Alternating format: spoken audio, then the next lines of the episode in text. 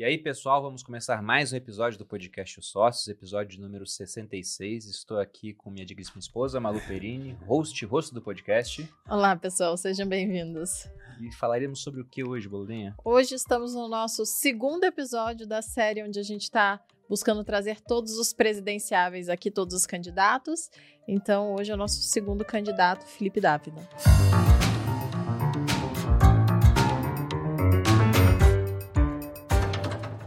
Estamos aqui com Luiz Felipe Dávila, cientista político, mestre em administração por Harvard, fundador e presidente do CLP, Centro de Liderança Pública, organização que ajuda a formar e aprimorar gestores públicos no Brasil, fundador do Virtu News, plataforma de jornalismo de dados voltados para análises políticas e econômicas, autor de diversos livros de história e política e pré-candidato à presidência do Brasil em 2022 pelo Partido Novo.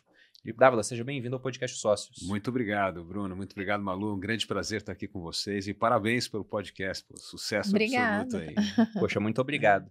Eu acho que o mais interessante para a gente começar aqui, Felipe, é contar um pouco da sua história. Porque você não foi político antes, foi? Não. Vai se aventurar agora nesse mundo. É Que loucura. Já começar assim. pois é, né? De cara. Meu Deus. Mas eu gosto de encrenca. Estamos vendo. E o que você fazia antes de se aventurar assim nesse mundo político? Bom, primeiro, eu sempre gostei de política e estudei política. Eu me lembro, na, na- na minha época de estudante, todos meus amigos queriam fazer administração, tocar negócio e tal, e eu fui para ciências políticas porque eu estava preocupado com o Brasil, redemocratização do Brasil e tal, então eu queria fazer isso Que ano que com era isso? gosto. Isso eu me formei em 87, então 87. a redemocratização foi 88, né? É, então, eu nasci em come- 88. Pô, aí você vê? Então, então você não tinha nem nascido ainda, mas eu estava pegando aquela fase, então eu preocupado com a redemocratização do Brasil e tal. E aí fui estudar ciências políticas, mas eu nunca quis ter vida acadêmica, eu sempre tive a inquietação de empreender, né? querer fazer coisas diferentes. Aí eu voltei e entrei para o jornalismo político, comecei a trabalhar com jornalismo político, escrevendo sempre em jornal. Depois abri minha editora, tive uma editora, eh, tive duas revistas, uma de política para mulher que chamava República e uma de arte e cultura que chamava Bravo, que foi a maior revista de cultura do Brasil. Eu vendi a Bravo para a editora Abril e Uhum. fui me tornei diretor superintendente na Abril. E, e depois disso, sempre continuei com a parte empreendedora, tanto na parte social como na, na, na vida mesmo. Eu criei uma empresa de energia renovável com a minha mulher, com a Ana Cicoé, que faz, eh, produz energia usando biomassa. Então Ah, a gente tem capim legal. elefante, queima o capim, gerava eletricidade de 30 mega na Bahia e pegamos aquele polo da Bahia explodindo, foi muito legal, a gente viu aquela transformação da Bahia, do oeste da Bahia, ali, Luiz Eduardo Magalhães Barreiras, que virou hoje né, um dos maiores epicentros da produção de soja e algodão no Brasil, que lá é incrível, se quer ver um Brasil que dá certo, é esse oeste da Bahia. E aí eu fui fazer um mestrado em Harvard, quando eu voltei, eu abri o CLP, o Centro de Liderança Pública, porque a ideia era, pô, precisamos formar liderança capaz de mudar a política pública no Brasil e trabalhar com estados e municípios. Sempre a ideia de que quanto mais próximo o governo do estado do problema, melhor é para resolver as soluções. E Com quanto mais certeza. está em Brasília, mais problema é, mais burocracia, mais gente distante que se mete na vida dos outros que não tem noção como é que é a realidade local. E aí a gente formou esses 9 mil líderes públicos no Brasil, sempre trabalhando com secretários municipais estaduais e melhorando a qualidade da gestão pública. Então, assim, o que é legal ir para uma campanha presidencial com, com esse currículo é que eu vi a política pública dar certo na ponta. Então, o Brasil tem um monte de pockets de excelência em política pública, em educação, em saúde, segurança, só que você não consegue escalar isso. Então, você precisa ter um, um presidente da República capaz de pegar essas boas experiências, conhecer essas realidades diferentes no Brasil, para escalar isso e virar política pública nacional. Mas isso só vai acontecer se tiver um presidente que vai tirar poder de Brasília e devolver poder para os estados e municípios. E é isso que eu pretendo fazer. Como é que é esse teu projeto de filantropia que você citou? O CLP sempre foi bancado pela iniciativa privada. Então, todo esse trabalho que a gente faz com estados e municípios, é iniciativa privada que banca nunca é dinheiro público.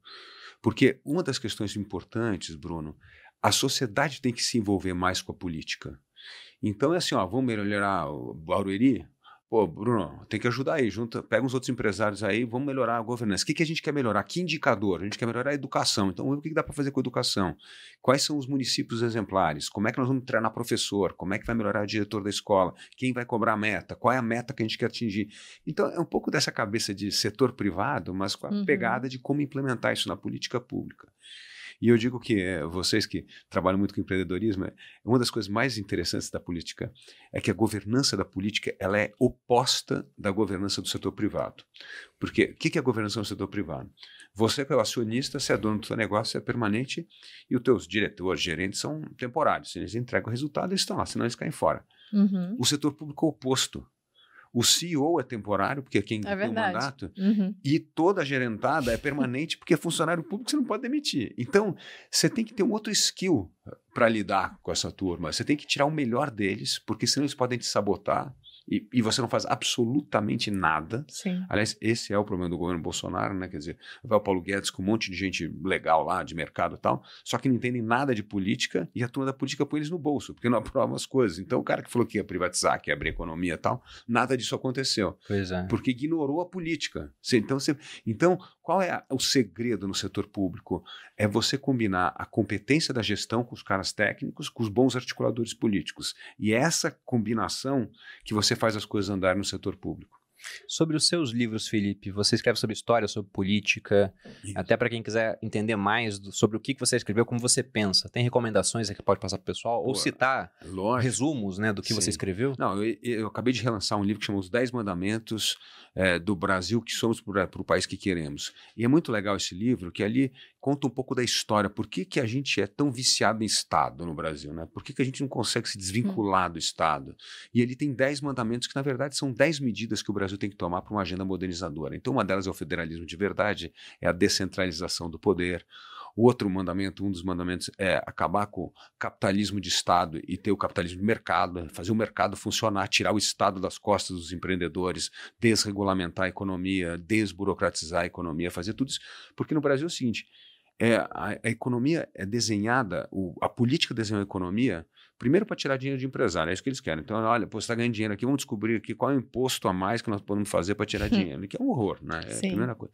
E segundo, que condena a gente a ser exportador de commodity, porque qualquer produto de maior valor agregado que você faz já tem uma taxação diferente, tem um, um diferente, tem uma regra diferente. Você já começa a pagar imposto antes de começar a gerar o primeiro produto. Então, é um Estado que não vê com bons olhos quem gera riqueza. Pelo Sim. contrário, quem gera riqueza é para ser taxado. E esse é um grande problema que a gente tem no Brasil, porque aí como é que quem se dá bem no mundo dos negócios aqui não é aumentar a concorrência, ganhar o mercado, é capturar o Estado. Não, olha, agora eu sou amigo de som de gente poderosa em Brasília, então vai ter reserva de mercado, vou ter uma legislação especial, vou ter subsídio do governo, vou, vou conter a competição aqui para eu poder ser dono do mercado. Então, assim, é uma coisa, é o capitalismo de Estado, é completamente diferente Sim. do que os outros países fazem. Para quê? Para melhorar a vida das pessoas. Então, quanto mais concorrência, melhor. Então, um dos, eh, um dos pontos importantes na campanha presidencial, agora voltando, fazendo um pouco do livro para a campanha, é a abertura unilateral da economia. Essa vai ser a primeira meta mais importante que a gente vai fazer. O Brasil precisa abrir a economia, voltar a competir no mercado internacional, porque só com o aumento da concorrência que nós vamos ter aumento de competitividade e produtividade. Senão o Brasil vai continuar rastejando com baixo crescimento econômico. Então, esse é um ponto importante. Os populistas querem mais capitalismo de Estado. E mais capitalismo de Estado vai acontecer o que a gente está fazendo. A economia está parada há 20 anos no Brasil que não cresce. Recorde de desemprego e aumento de miséria, porque você estava perdendo competitividade. Sim. Então, é um livro muito legal para você entender assim. E, e é legal que esse livro eu escrevi em 2017. Então, o que está em 2017 é completamente válido em 2022. Assim, a pauta modernizadora não andou no Brasil. Uhum. E não anda por causa desse populismo, entendeu? De esquerda e de direita no Brasil. Então a gente precisa ter um governo realmente liberal, que vai comprar a pauta da abertura econômica, que vai descentralizar o poder, que vai aproveitar a grande oportunidade que nós temos, que é a pauta do meio ambiente. Hoje, o mundo, como é? Eu falei, o mundo do século XX, o que deixava um país rico era descobrir petróleo. Então, se descobrir petróleo, o país ficava rico. Hoje, a economia do baixo carbono. E o Brasil pode fixar 50% do carbono do mundo. Então, tem uma oportunidade incrível. E aí, os investidores privados, você pega 50 trilhões de dólares hoje no Brasil, tem um selinho da, do ASG. Ou você olha para o ambiental, ou você olha para a governança e para o social, ou não vai ter dinheiro. O cara vai chegar e falar, pô, adorei o sócio aqui, mas, mas aí, e aí, o que, que vocês estão fazendo de impacto ambiental? Como é que é a governança daqui? Qual é o impacto que está em Barueri? Se não tiver, o cara não vai botar dinheiro, porque a governança da empresa dele está dizendo que não pode investir. Então, Sim. o Brasil tem uma oportunidade incrível para retomar o crescimento econômico baseado nessa pauta do meio ambiente. Então, assim, a abertura econômica e essa questão do meio ambiente me parecem, assim, dois pilares muito importantes para a gente sair desse atoleiro do baixo crescimento. Bom, você falou muita coisa relevante aqui, a gente vai abordar em alguns pontos específicos, mas quando você falou de impostos, por exemplo, o que me veio na cabeça é o que seria um sistema tributário bom. Sistema simples, que seja transparente e que cause o mínimo de distorções possível. Aqui no Brasil, ele não é simples, ele é não. muito complicado, ele não é transparente e ele causa tantas distorções que vale a pena para o empresário, principalmente quando ele fica grande, ao invés de se voltar para ficar mais eficiente e mais competitivo, ele manda um lobista para Brasília é para conseguir aprovar algum tipo de legislação que favoreça ele. É e porque o poder está muito centralizado em Brasília. Você falou de descentralização. É. A gente pensa num país como o Brasil, de proporções continentais, e com muito poder centralizado lá. Então isso facilita muito a vida desse lobista. Sim. É só colar alguém no Congresso e esse cara consegue o que ele quiser.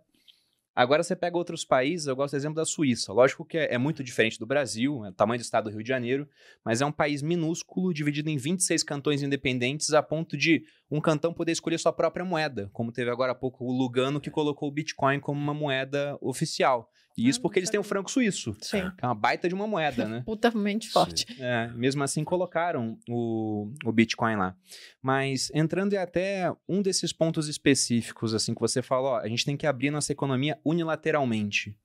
E há pouco tempo, vários empresários, inclusive empresários com uma bandeira liberal, estavam falando sobre ter taxas protecionistas. Porque o ponto é, se você abre a economia unilateralmente, o produto da China chega super barato aqui. E o empresário aqui tem um monte de imposto nas costas e quebra para competir com esse produto. Então, como é que a gente faz, né? Porque foram tantas intervenções que, de repente, tirar uma intervenção tem uma série de, de consequências até inesperadas que podem prejudicar a economia. Como é que a gente começa a, a desfazer esse nó górdio aí que está é, realmente impossível de ser desfeito? É boa pergunta, Bruno. Primeira coisa, a abertura tem que ser feita de forma gradual. A ideia é que nós vamos fazer a abertura ao longo dos quatro anos. Então, assim, a ideia é chegar no quarto ano de governo e o Brasil ser um dos países mais abertos e competitivos entre os países emergentes. Mas então, por que, que isso é importante? Porque isso vai fazer a sociedade se mobilizar para pressionar o Congresso. Por exemplo, é o que você falou: se tiver o sistema tributário atual com uma economia aberta, muita empresa vai quebrar. Uhum. Então, o que, que isso vai fazer?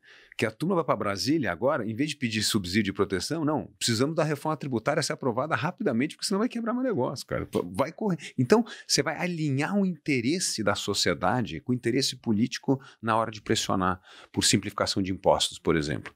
Então, isso é uma coisa. A segunda coisa que vai pressionar é o Brasil entrando na OCDE.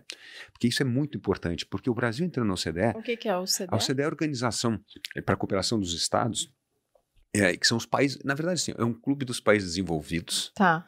É, que, é a Organização para a Cooperação e Desenvolvimento Econômico. Exatamente. Mas, mas, é justamente isso, é um clube dos países ricos. É um clube dos Entendi. países ricos que cria uma, uma série de regras e essas regras servem para padronizar o comportamento dos estados. Então, o que quer dizer? Se o Brasil entrando nisso, vai ter que padronizar regra ambiental, regra tributária, vai ter que desburocratizar processos, não vai poder taxar, criar taxas protecionistas. Então, isso vai disciplinar a, a, nossa legislação local. E isso é super importante para o Brasil não ficar criando jabuticaba, ou seja, impostos, regras, como é o caso do Brasil que está falando da questão tributária, que é um monte de impostos intermediários que distorcem Sim. brutalmente a economia e que causa um enorme prejuízo para o empreendedor brasileiro. Para ter uma ideia, hoje 70% do PIB é judicialização tributária.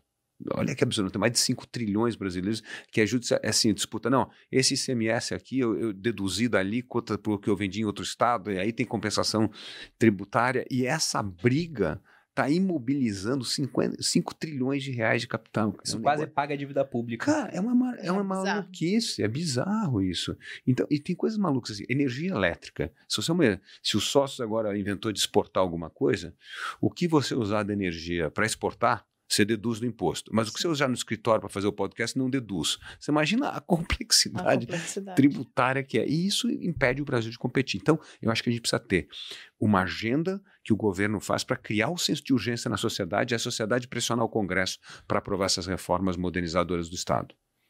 Até sobre isso de tributos, você estava falando sobre essas maluquices que existem aqui, o que vem na cabeça é aquele exemplo famoso da barra de cereais. Porque você tem um É imposto para cereal, você tem um imposto para chocolate. E quando junta os dois, aí, Aí. judicializa. Porque você quer um imposto mais baixo, o pessoal fala que é um imposto mais alto. Isso aí. E isso é terrível. Mas até voltando um pouco, a gente acabou entrando nessa parte dos impostos.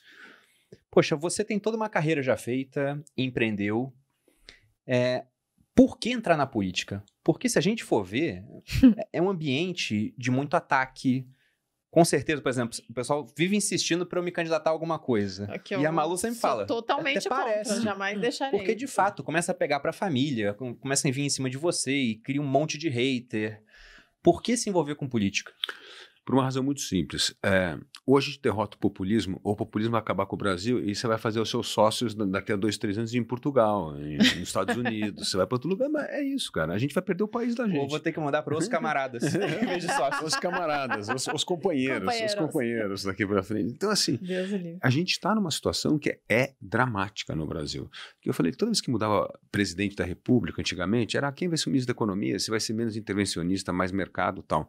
Mas hoje tem risco a democracia no Brasil, entendeu? Se esses malucos desses populistas continuarem vencendo a eleição, a gente vai ter um risco institucional gigantesco, com uma crise social explodindo, com a crise econômica acontecendo. Então a gente está num ponto que a gente tem que levantar da cadeira e defender o nosso país, pô. Então é por isso que eu estou entrando na eleição na- na- dessa vez aqui. Porque eu falei, se não fizer isso aqui, pelo menos assim, combati o bom combate, lutei, perdeu, é mercado, então ganharam os outros, tudo bem. Agora, não fazer nada ou fazer muito pouco quando você vê o país desmoronando, para mim, é o que hoje me causa inquietação, é a política. E no fundo, a política é que rege os nossos negócios. Sim, se a gente não estiver envolvido com a política, vão se envolver com a política aqueles que não gostam de negócio e cada vez vão piorar mais a vida daqueles que gostam de negócio. E o Brasil vai andar para trás. Eu gostei do fato de você ter dito que já lidou, né? E te- teve ali na linha de, vamos dizer, na retaguarda da política, né? Na linha final. Porque muita gente vem aqui, né? E vai falar, ah, eu acho que a gente vai receber muitos candidatos falando, ah, eu vou fazer isso, eu vou fazer aquilo. E a minha pergunta é sempre, como? Porque é muito difícil, é o que você disse. É, falar é fácil, você vai lá e aí tem que barganhar, tem que saber como eles lidam, tem que, tem que conseguir dar um pouco para eles para então receber. É complicado, não é tão simples quanto vir aqui falar que a gente quer um monte de coisa, porque a gente Não. querer, a gente quer, né? É, com certeza eu tô muito alinhado com você em vários aspectos aqui, mas essa questão do como realmente é, É, sempre a- difícil. o principal, na verdade. É, Porque ideia vale, né, 10 centavos a bacia. É. Ideia boa, a gente viu o Paulo Guedes com várias e mesmo assim não conseguiu aplicar. A execução E é... quando ia aplicar não tinha apoio do Congresso e no começo o Bolsonaro tava daquilo, ah, não vou fazer a política do toma lá da cá, depois foi o cara que mais liberou verba, né, teve mais emenda lá, dinheiro do que o Temer liberou, por exemplo, e mesmo assim as coisas não foram pra frente. Mas antes de entrar nessa parte do como, uma curiosidade também, você é formado em ciência política. Você fez a faculdade aonde? Eu fiz na França a, a- a graduação e a pós-graduação nos Estados Unidos. Estados Unidos. Então você não fez aqui no Brasil? Não. Não, nem Não, aqui, existia. ah, Nem É. tinha? ah, naquele tempo É que eu você- sou formada em ciência política. É, isso que eu ia perguntar. É, mas é, é um curso super novo no Brasil. Fora do Brasil é super popular. Bom, e outra que na época da ditadura não tinha ciência política, não dava para discutir política. né? Isso que eu ia perguntar, mas até o que eu pensei era o seguinte: a Malu fez o curso de ciência política, fez na Unirio. E eu até brinco com a Malu que não foi ciência política, foi ciência soviética. Porque ela Eu leu muitas pessoas de, os- esquerda, é. um pessoal de centro, mas eu perguntei: ah, você leu algum austríaco, algum liberal? E, e não tinha Não, na não tinha, pauta, não. praticamente. Lógico. E o pessoal da faculdade fica bravo com ela. Eu já falei que na próxima confraternização de turma, que vai ser feita na CUT, pelo que fiquei sabendo, vou lá, vou cumprimentar, vou pedir desculpa. Mas, mas é uma brincadeira, mas quando você falou, poxa, eficiência política, lá que você teve contato com au- autores liberais e formou a, a sua ideia sobre o que seria uma melhor administração pública ou foi depois? Como é que foi isso? Não, foi lá. E é muito legal porque eu fiz a Universidade Americana em Paris, né? E, e nos Estados Unidos o sistema é muito legal, porque é embate de ideias, né? É para Uhum. você fazer a sua cabeça conforme os autores que você lê, não é? E aí tem uma coisa muito legal, porque ser de direita nas ciências políticas te faz estudar duas vezes mais que os outros, porque você é esquerda, mais ou menos as pessoas gostam daquilo, e o professor é assim, tá? Então E quase todo mundo é de esquerda, então você tem que ter mundo. boas ideias para poder conseguir debater. Então é bom que você lapida a tua capacidade de argumentar como nenhuma outra pessoa, né?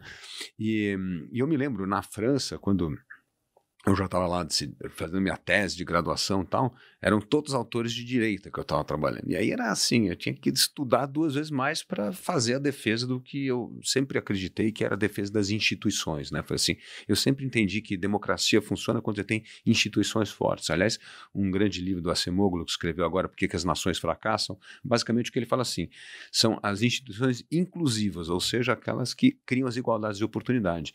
E o que faz um país ser atrasado são as instituições extrativistas, aquelas que extraem do setor para criar níveis de é, nichos de privilégio e, na verdade, faz com que os negócios capturam o Estado.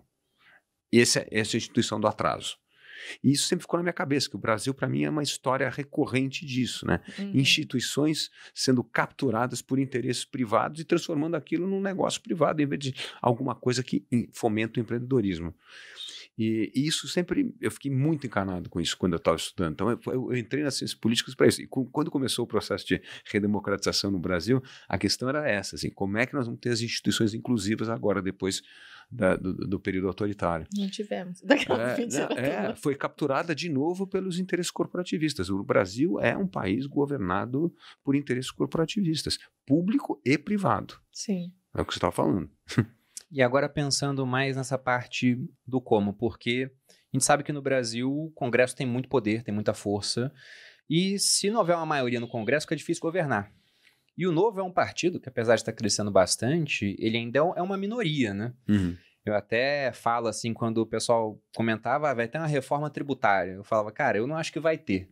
Eu falava, e se tiver, o que, que você acha? Aí eu olhei assim, no final, a gente estava tendo um resultado de aumento de impostos né? Porque tira de uma ponta, bota na outra, mas a lei de responsabilidade fiscal também não deixa arrecadar menos, então no final é aumentar um pouquinho o imposto. E até que você citou o CDE, Nessa época saiu um estudo da OCDE, onde dos países membros, e o Brasil não é membro, mas uhum. se estivesse, ele seria o país com a carga tributária mais alta. Mais alta, exatamente. Ah, que, que e aí fizeram, pois é. Que surpresa. Mais uma medalha para o Brasil. E fizeram um estudo estendido depois, botaram 108 países, e dos 108 o Brasil era o quarto. Ele ficava atrás da Índia, era do Congo, da República Democrática do Congo, né? E quando tem República Democrática no nome, não é. costuma ser muito democrática. Não é muito democrática. E se eu não me engano, o outro agora eu não lembro se era Malta. Depois você dá uma olhada aí, Edu, vê se acha o, o terceiro. Mas se a reforma fosse aprovada, o Brasil pularia de quarto para segundo colado na Índia.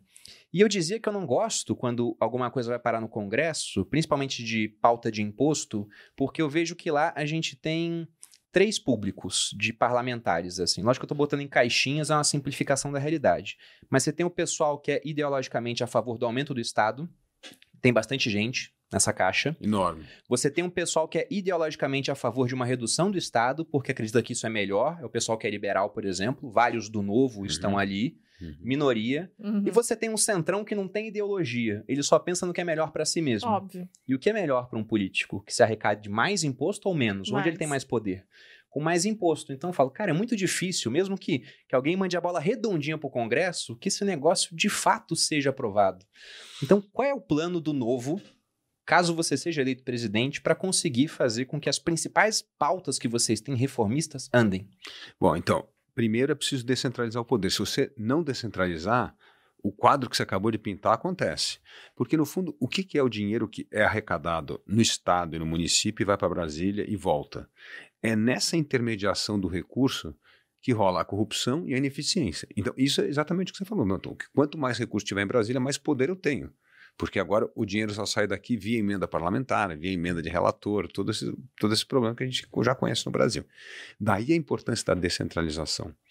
Na hora que o governo federal vai determinar metas, por exemplo, nossa meta é plena alfabetização no Fundamental 1, está no top 20 do PISA em, em, em daqui a oito anos, você dá a meta, descentraliza o poder, descentraliza o recurso.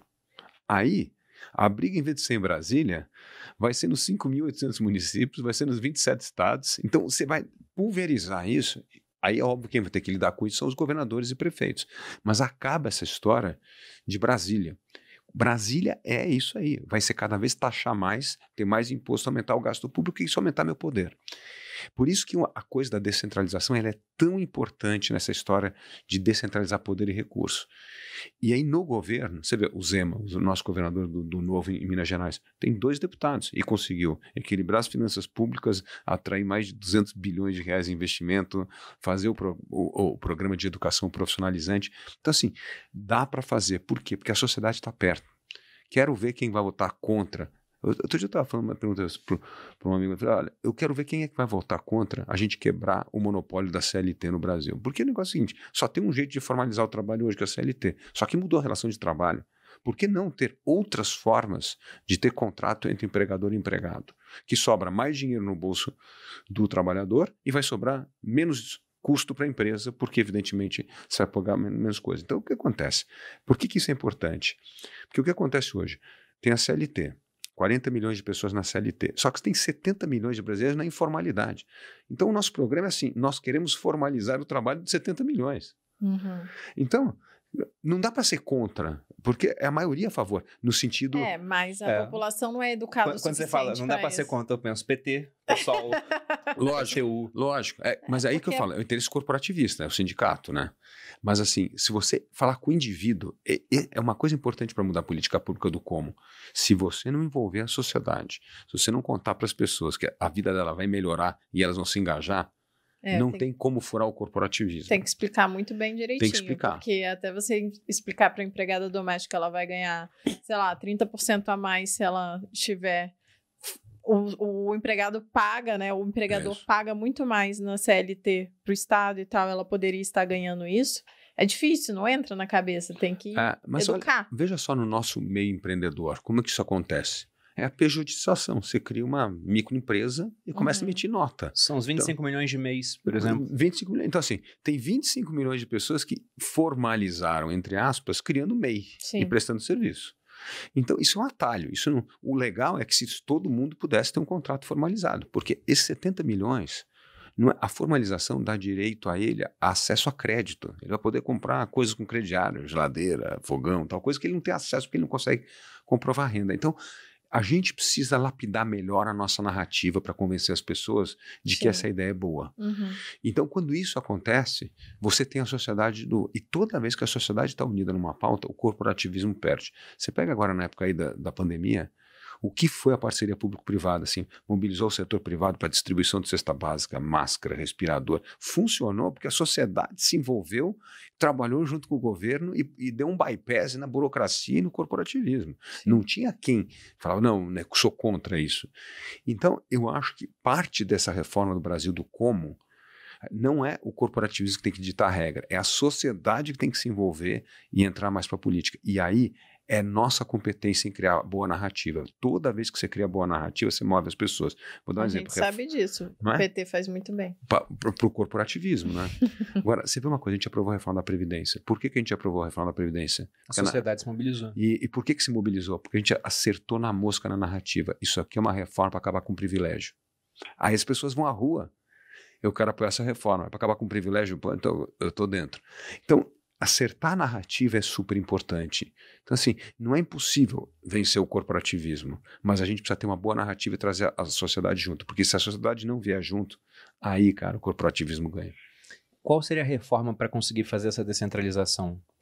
É o pacto federativo? Exatamente, é a, é a medida do pacto federativo. E aí a gente tem que ter, como a gente já tem na Constituição uma estrutura federalista como os Estados Unidos, dá poder. Pô. Olha, educação agora vai ser com os estados. Segurança já é com os estados, mas você vai ter mais autonomia ainda na segurança. Uhum. Você vai ter mais autonomia na política ambiental. E aí você cobra resultado. Como é que é? Gerou negócio, não gerou, aumentou, caiu, melhorou a alfabetização das crianças, melhorou o curso, a empregabilidade dos jovens, porque os cursos profissionalizantes estão empregando, estão voltados para o mercado ou não.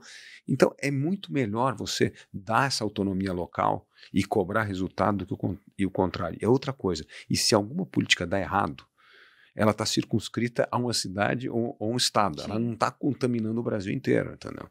Porque é muito difícil uma lei federal no Brasil que vai valer para a realidade de tantos contextos diferentes que vai do norte a sul do Brasil. Então, essa história de dar mais poder ao governador, primeiro que descompressa essa corrupção em Brasília, e você vai ter que agora ter em 27 assembleias legislativas e 5.800 câmaras municipais. É, você falou isso da, da, complexidade que é ter uma lei em um país de proporções continentais, o quinto maior território do mundo. É. Fui militar durante 11 anos hum. e durante esse período eu rodei algumas cidades bem pequenas. Inclusive, no final da minha carreira a gente estava no norte, a gente foi para Boa Vista, que é a capital de Roraima. Para quem não, nunca é, olhou é onde é que tá. lá em cima Exatamente, do, do Roraima país. no Atlas, né? Chamam de a cabeça do cachorro, tá lá em cima. E lá, a maior cidade do estado era Boa Vista, que tinha na época uns 300 mil habitantes, e o estado tinha uns 500 mil. E a segunda maior tinha 25 mil habitantes, depois era uma cidade de 15 mil. Teve cidade lá até que uh, dobrou de população com imigração de venezuelanos.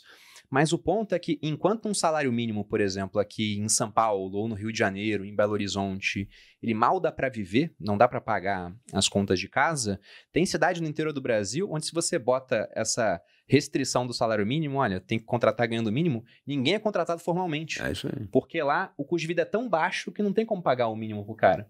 Mas até para falar dessa questão da CLT, porque eu acho difícil mexer nisso, porque, por exemplo, a gente fez a reforma trabalhista né, na época do governo Temer. E algumas das propostas do pessoal de esquerda é acabar com a reforma trabalhista. O pessoal fala, a reforma trabalhista ia gerar emprego, mas não gerou. Tem... eles abandonam todo o restante das coisas, né? E falam que a culpa é da reforma trabalhista. Mas, por exemplo, tinha um cálculo que eu, eu fazia para mostrar essa questão de como a CLT pesa que as pessoas raramente elas entendem, porque elas pensam só em quem está recebendo e não em quem está pagando. É Sim. um cálculo simplificado, mas já ajuda a, a, ilustrar o problema. E hoje nem é possível fazer isso porque o salário mínimo é 1.100. Mas vamos supor que eu quisesse contratar o Edu e o Edu não é mão de obra qualificada. Ele está começando a carreira dele agora. Aí ele, ele topa começar a trabalhar por mil reais. Só que para pagar mil reais para ele, ele tá falando que não topa.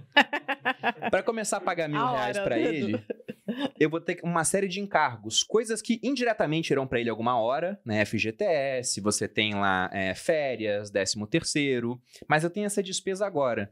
Então, simplificando, digamos que é o dobro. Não chega a ser isso, depende da empresa, mas para pagar mil para ele, eu preciso ter dois mil separados. E parte eu já vou pagando para o Estado para depois pagar para ele. Só que a minha empresa é do Simples.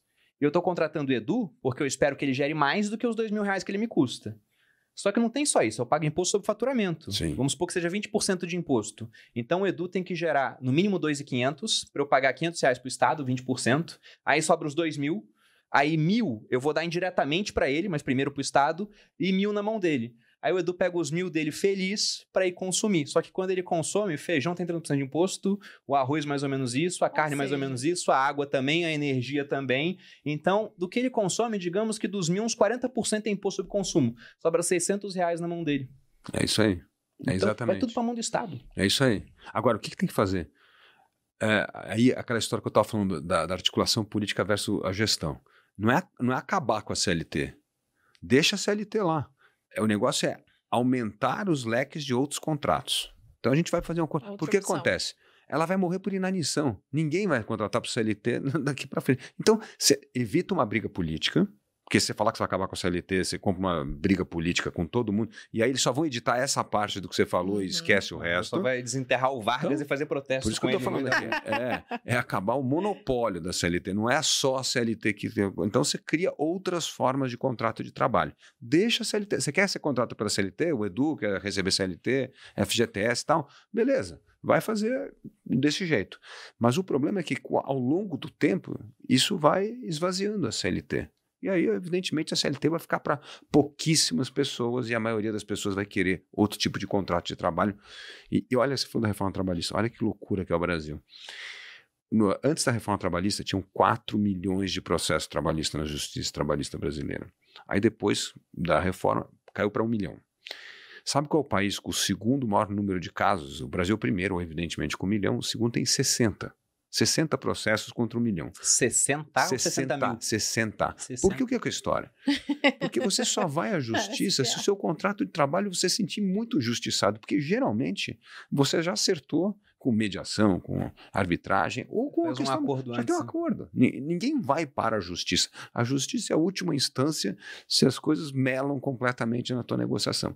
Então, para você ver, você pega o balanço de uma empresa hoje brasileira, quais são os dois maiores passivos que tem lá? Tributário e trabalhista. O cara olha que fala, meu, não dá para entrar na tua empresa. Olha o tributário passivo que tem aqui, olha o trabalhista que tem aqui. Então, isso acaba com a competitividade do Brasil e afugenta investimento em áreas muito importantes.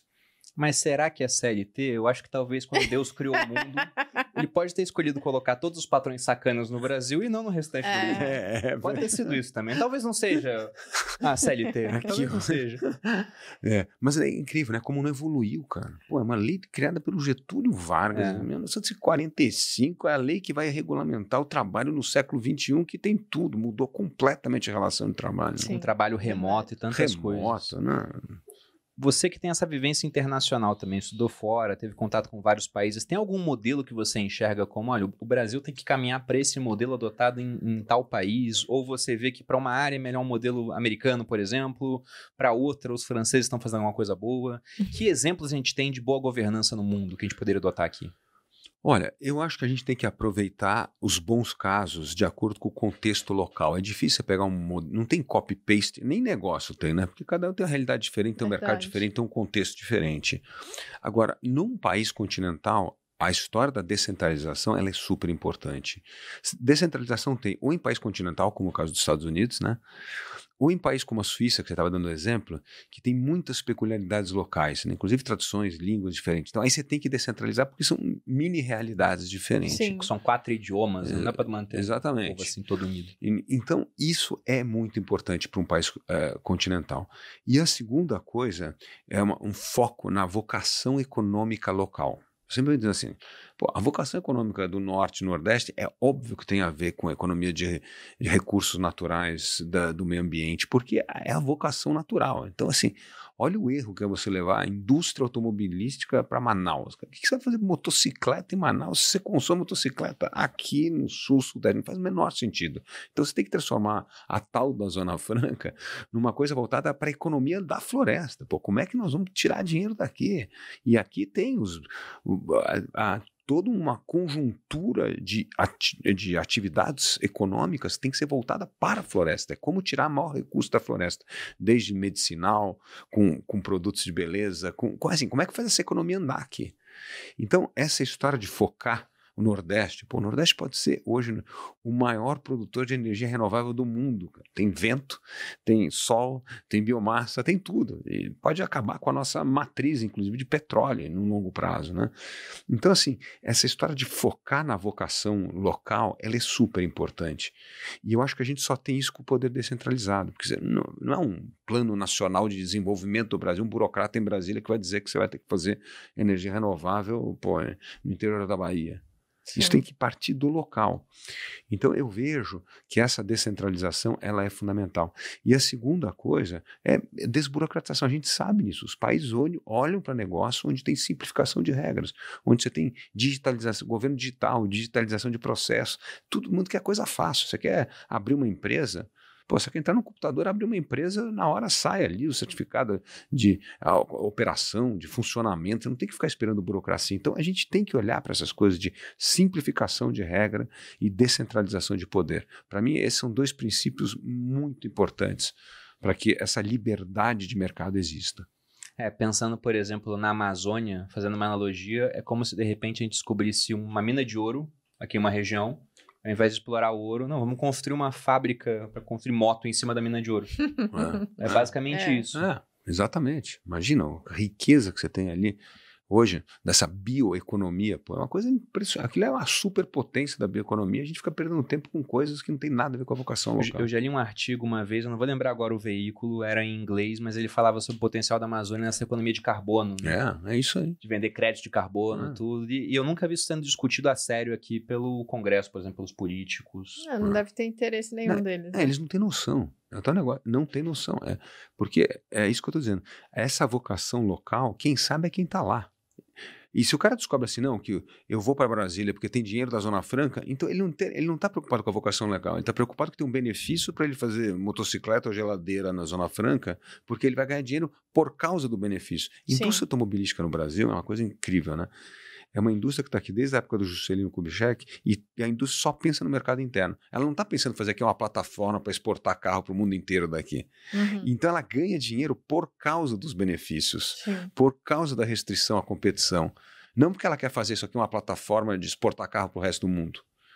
E- Mas aí você tem os, os outliers dessa história, né? Você tem uma Embraer, que consegue fazer um produto de excelente qualidade, vender avião no mundo inteiro. Uhum. Você tem a VEG, que consegue fazer uma coisa incrível. Você tem a indústria papeleira, que consegue fazer, é, exportar muito papel hoje. Então, assim, tem gente que está pensando no mercado global e se dando bem. Mas a maioria é assim: qual é o benefício, qual é o subsídio, e eu vou pensar em criar um negócio por causa disso, não por causa da, da vocação econômica. É verdade. Agora, entrando um pouco né, no que aconteceu no governo atual. Até para não cometer nenhum tipo de injustiça, eu anotei alguns pontos aqui, porque, por exemplo, sobre reformas, o governo atual ele foi eleito com uma proposta reformista, com uma veia né, inicialmente mais liberal ali. O Paulo Guedes conseguiu implantar um órgão liberal no Bolsonaro, pelo menos aparentemente, e até conseguir algumas reformas. Sim. Previdência, autonomia do Banco Central. Então, o próximo presidente, seja ele quem for, vai continuar com o Roberto Campos Neto lá. Sim. Outro dia o Lula confirmou que ele continuaria lá. Ele vai continuar de todo jeito, não depende dele. A gente teve marcos legais do saneamento, ferrovias. No entanto, muitas ficaram pelo caminho. Então, reforma tributária, diziam que seria feita, não vai ser feita. Esse ano não tem como fazer, né? Ano de eleição. Administrativa, privatização de estatais. O que, que você acha que foi, primeiro, erro nesse governo que você vê, olha, isso aqui eles erraram, dava para ter feito e não foi feito. E depois também, se teve algum acerto que você considera, olha, isso aqui né, tem que dar César o que é de César e acertaram nessa hora. Com certeza. Bom, primeiro, esse é o rol de acertos do governo, né? né? É, marco do saneamento básico, ah, o novo marco das startups é uma outra coisa legal que está nessa lista aí que, que o governo aprovou, o PL das ferrovias, que agora é por autorização, né? Então você vai poder é, expandir bastante ferrovias, isso com a safra, diminuir o custo Uhum. de transporte da safra, que é uma coisa muito importante. Então, pô, isso são méritos do governo e a gente precisa dar mérito, pô, acertaram isso. Mas por que, que acertaram isso e não acertaram o resto? Porque o governo está empenhado em aprovar isso. E o Bolsonaro, ele é corporativista. A história parlamentar dele é corporativista. Então, na hora que chega lá e fala, ah, não, vamos fazer reforma tributária, ah, não, reforma administrativa, ah, não, tem que mexer lá com polícia, mili- eh, aposentadoria de mi- militar, não sei o que, o cara não quer fazer. Então, ele não vai comprar essas brigas porque ele tem um histórico de defesa do corporativismo. Então, aí não tem empenho político, eu estava falando. E, evidentemente, esse é um governo que pecou desde o dia 1 pela ausência de uma boa costura política, né? Essa conversa com o Congresso, então, foi de um governo que negou a política ao governo que deu a chave dos cofres para o centrão, que é o pior da política. Então, foi de um pêndulo ao Sim. outro, né? E nós não chegamos ali ao meio termo, que é como usar articulação política para extrair os votos que a gente precisa para as matérias importantes, que são essas reformas que você citou. Então, é assim, o, o pecado original era o pecado de ignorar a política primeiro e depois o pecado original foi fazer negócio com o Centrão. E aí é o pior dos dois mundos, né? Mas dá um exemplo, o Temer. O Temer é um presidente que teve essa capacidade de, de gestão com a negociação política. Tanto que foi o presidente mais impopular do Brasil e conseguiu Sim. aprovar teto do gasto, Sim. reforma trabalhista e reforma da, da base comum curricular do ensino médio, que foi uma grande vitória em tão pouco tempo. Então, tá aí um cara que soube operar as duas áreas. É, e ele só não fez a previdência porque saiu aquele áudio É, lá é, do, o do Janot, foi isso aí. Porque ia aprovar. Porque ele, ele chegou perto de fazer isso mesmo. Não, ele, ele tinha 300, ele já tinha os 340 votos para aprovar, mas ele queria ter uma margem de 20, 30 votos se houvesse traição lá na hora da votação. Então, foi aquelas duas, três semanas que postergou que aconteceu a gravação do Janot e, e atrapalhou a aprovação da reforma da Sim. Previdência. É, o que é engraçado do Temer é que o pessoal metia o pau nele, mas hoje em dia é Ele cheio de meme, né? de coisa. Volta Temer, aquelas fotos. O pessoal pega ele passando a faixa pro Bolsonaro e faz o contrário, né? O Bolsonaro passando a faixa pra ele. É muito bom esse meme. É engraçado. A gente tem uma plataforma aqui, que é a Finclass de Educação Financeira. A gente está acabando um documentário esse ano sobre a história do Plano Real. E ele Isso. pega desde 94 Legal. até o momento atual. A gente ouviu o presidente, ministro da Economia, né? Da época, ministro da Fazenda, que era o cargo no período. Então, tem o depoimento de muita gente que fez parte da história do Real e também tem o, o Temer lá dentro. Mas é, é sempre polêmico, porque eu tenho certeza que no chat agora, você elogiou o Temer, sei, sei lá, A gente já Agora é- tá batendo pau Ah. pra bandido. Aí se fala que ah, o Lula tem um eu já sou socialista na Austrália. Sim. Você elogia o Bolsonaro, então é bolsominion. É, isso Então é, é- é complicado. Mas dos pontos que, que você enxerga assim que ficaram faltando de reformas, quais seriam as pautas do novo assim? Olha, essa reforma aqui que o governo deixou sobrar tem que ser feita urgentemente, porque tem aquela janela que é a melhor para se fazer reforma, que é no começo do período, ele, é no começo do período de governo, Sim. né? Sim, sim. Então, no que, que vocês focariam? Não, a tributária com certeza. Tributária? E a tributária, a gente chegou a um consenso legal com a PEC 110 e 45, que era um projeto da Câmara e do Senado junto, que pela primeira vez teve o apoio dos 27 estados. Todas as reformas eh, tributárias melaram no passado porque havia discordância entre os estados. Sim. Então, quando você tem uma reforma que os 27 estados concordaram, Qual gente que é a reforma? Desculpa. é, ele teve dois projetos de lei, um que chama PEC 45, que era um projeto é, na Câmara, e o 110 no Senado. Eram mais ou menos parecidos. Era, primeiro, era a simplificação do sistema de tributos, juntar os cinco Sim, tributos sim, e criar o IVA. É que, é, no caso da 110, havia também outros tributos. Então, em vez de ser cinco, eram sete tributos. Mas, no fundo, era a simplificação das regras. Então, isso é o que havia de concordância ia cobrar no destino. Então, puxa, finalmente acabou aquela história de onde cobrar o imposto. Então vai ser no destino. Então, é, o que aconteceu é que a sociedade começou a discutir a alíquota antes da simplificação da regra. Não, serviço vai pagar mais imposto. Não, comércio vai pagar mais imposto. Esse foi o erro que nós cometemos, aí como sociedade. Uhum. Porque se tivesse aprovado, primeiro que tinha um, um período transitório de 20 anos. Então, tá, 20 anos você vai corrigindo ali, demora a regulamentação, é assim mesmo, não vai acertar, vai ter que calibrar ao longo do período. Uhum. Mas a- a- nós perdemos a oportunidade de simplificar as regras e aprovar a reforma tributária. Aí o governo quis melar a reforma que estava sendo debatida no Congresso e apresentou o seu projeto de reforma, que foi um desastre total, que o Paulo Guedes confessou que ele não leu a reforma que a Receita Federal escreveu. Imagina se eu dar uma reforma tributária para a Receita Federal escrever. É só Meu para aumentar imposto, não, tem, É. não é para simplificar a regra, é pra, só para arrecadar mais. Né? Então, esse foi um erro muito grande que a gente precisa retomar essa reforma urgente. A segunda reforma administrativa. Por quê? Porque a gente precisa, para diminuir a carga tributária ao longo do tempo, a gente precisa reduzir o custo do Estado. E o maior custo do Estado hoje é custo de pessoal e folha. Sim. Então a gente tem que reduzir isso. É, Gente. Então é muito importante a reforma administrativa. E a reforma administrativa não é perseguir funcionário, acabar com funcionário, nada disso. É valorizar o bom servidor público para poder pagar melhor esse, mas para cortar aqueles que são os penduradores de paletó, que chega lá, pendura a coisa e não aparece para trabalhar. Né? E, e mudaria o critério da carreira, que era muito importante. Porque como é que é o critério da reforma administrativa eh, que estava sendo proposto? É por desempenho. Ia ter avaliação de desempenho e você ia subir na carreira se tivesse boa avaliação de desempenho. Hoje, você só sobe na carreira pública por tempo de serviço. Sim, então, o competente e o incompetente sobe igual. Aí, aí não tem critério. E isso é muito ruim. Isso afeta muito a qualidade do serviço público e custa caro. Você veja só, nós aprovamos a reforma da Previdência que você falou. Mas o custo dessa reforma da Previdência, depois de aprovada e deixado algumas categorias de fora, já subiu 12% e o PIB cresceu 1%. Vai estourar. O próximo presidente vai ter que fazer outra reforma previdenciária. É, a reforma previdenciária é uma questão de tempo para se fazer outra de todo jeito por conta de mudança da, da matriz, né, da população, da pirâmide etária.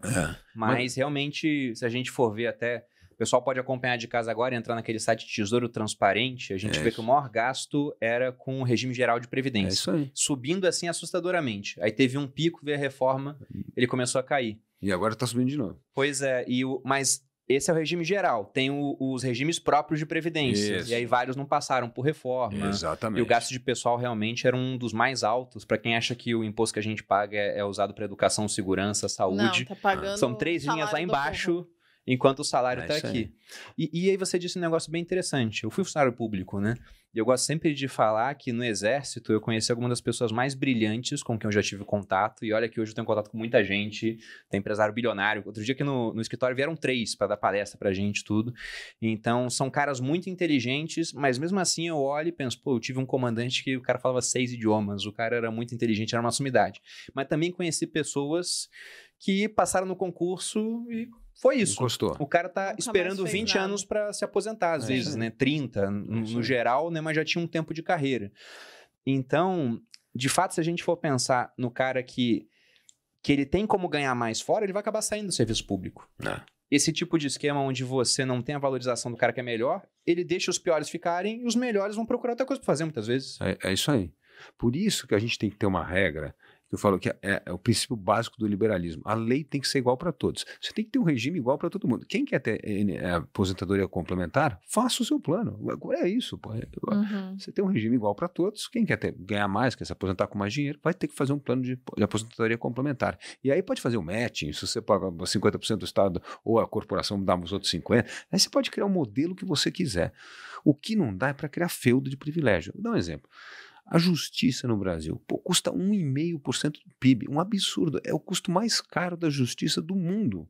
Agora, faz sentido ter todos aqueles privilégios em aposentadoria, em ganho, em direito à, viagem, direito a férias. Por que, que é a única categoria do Brasil que tem direito a 60 dias de férias? Todo Brasil tem direito a 30. Por que, que tem um ser especial que pode tirar 60 dias de férias? Então, assim, esses feudos de privilégios são inaceitáveis hoje. A gente tem que acabar com isso e criar uma lei que é igual para todo. E aí você vai ter sim os regimes especiais de aposentadoria, mas de acordo com regras claras, debatidas e que seja aposentadoria complementar. Mas criar regra diferenciada, isso aí abre um caminho. Por que, que a minha categoria não é privilegiada? Por que a minha não está dentro? E aí você sai de uma discussão sem fim e que só aumenta o custo para todos nós da sociedade, cobrando mais imposto para pagar essa conta. É, você falou do privilégio de algumas categorias. O que me vem na cabeça é, por exemplo, aqueles casos de corrupção envolvendo juízes e a, a punição é uma aposentadoria compulsória. É. é. Ele, o cara, é ele para de Fica trabalhar e é aposentado. É quase um prêmio no é final é, das contas. Não, você veja só, meio por cento do funcionalismo público é elite do funcionalismo público. Só de super salários e benefícios, a gente tem um gasto anual com essa turma, meio por cento, de 2,5 bilhões de reais. É, não faz o menor sentido. Sim. O fundo eleitoral Olha que coisa mais absurda é, isso. É isso. Fechou em quanto? 5,7 bilhões? 4,9. 5 bi. Mas você pega o negócio. Olha assim, a gente gastou 670 milhões de reais na pandemia para vacinar os brasileiros, três doses. Uhum. E a gente vai gastar 5 bilhões de reais em dois meses de eleição. É um negócio assim bizarro. Eu falei, como é que é possível isso? E, e, não é um gasto que ajuda o pequeno, né? Não. Ele ajuda os partidos maiores. Só, não, ajuda a manter as oligarquias, porque o presidente do partido chega e fala: ó, eu vou colocar um milhão na campanha do Bruno e cem mil na campanha da Malu. O que, que acontece? Ele vai se eleger, você vai é. perder a eleição. Então, é uma, uma, é, além de tudo, não tem nenhum critério de Sim. como usar o dinheiro.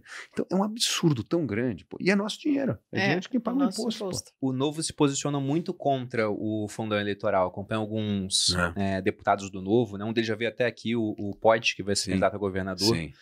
E todos eles botam lá posts, né, não ao fundo eleitoral, tudo, e, e pretendem não usar recursos de fundo é, eleitoral. É, pretendem não, não vai usar. Mas esse é o ponto. Você e não aí? acha que eles são preteridos? É. Porque, por exemplo, tem 5 bilhões que um monte de gente vai usar, e tudo bem que o brasileiro está acordando para política, se discute muito política hoje. Né? Inclusive de uma maneira muito apaixonada, né? Uma, uma, briga de, de torcida. Mas mesmo assim, o cara que aparece mais na TV ou que paga mais mídia social, ele tem vantagem. Então, a gente tá numa luta do Davi contra o Golias e o Davi tá jogando a funda dele embora. Ele tá falando, não, não preciso disso aqui não. Não, eu acho que tem duas coisas importantes no fundo. Primeiro, assim, o, o, o Novo nunca usou fundo e conseguiu eleger oito deputados federais. Aliás, o Poit foi um dos mais bem eleitos em São Paulo, né? sem usar fundo partidário. O Zema se elegeu governador em São Paulo. O Adriano Silva eh, tornou-se é, prefeito em, prefe, Minas, o Zema em Minas Gerais e o Adriano Silva foi o prefeito de Joinville. Então, assim, dá para se eleger. Por quê? Porque a campanha, o que, que, é o custo de campanha hoje que custa caro? Primeiro é tempo de televisão, porque o Sim. novo não tem muito. Então, a gente pode fazer poucos vídeos, continuar repetindo os vídeos e tá lá e não precisa de muito dinheiro. Segundo grande custo de campanha é transporte. A turma ficou ligando, alugando jatinho aí para ficar voando para sempre. Pô, a gente vai de voo comercial, é até melhor porque você faz mais campanha, porque você está no aeroporto conversando com as pessoas tal, então não precisa. E terceira, gráfica. E gráfica é outro assunto que para o novo, para o militante do novo não gosta, né? A gente gosta de coisa digital, não gosta de ficar sujando a cidade com um monte de santinho Sim. e coisa. Então, assim, quando você pega as grandes contas, ia mudar muito a nossa vida, só ia mudar a vida se a gente tivesse muito mais tempo de televisão. E isso vai ser um problema quando o partido ficar grande. Então o partido tem que precisar crescer muito para ter mais tempo. Aí, aí sim é, nós vamos ter que descobrir outras fontes de recursos. Mas o importante é a gente continuar batalhando contra isso. Porque, primeiro, eu sou a favor de uh, financiamento privado de campanha. Assim. Acho legal quando as pessoas põem dinheiro, que é é o skin in the game, né? Você está botando Uhum. dinheiro numa coisa, falando porque eu apoio o Poit, porque eu gosto desse candidato e tal. Segunda coisa, eu acho que é importante voltar ao financiamento de empresas com um limite, com um teto. Você determina um teto máximo lá de 300 mil, 400 mil reais, o que seja, mas isso equilibra mais o jogo. Porque se a gente só tiver recurso público na mão de presidente de partido, ao invés de ter renovação na política, nós vamos ter perpetuação das oligarquias na política. E isso é muito ruim para o Brasil. Que é o que vem acontecendo.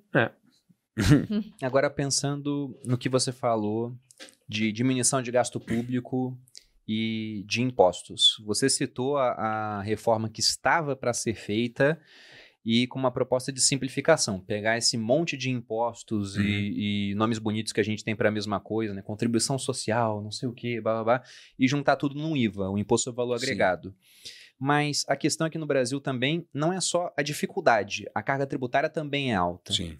Você enxerga uma reforma possível de se fazer com redução de impostos no final das contas? Ela só vai acontecer, e, e isso é uma questão importante que você está colocando. A gente precisa ter no orçamento da nação uma cláusula que é o seguinte: a médio prazo precisa cair a relação dívida-PIB para você poder diminuir a carga tributária.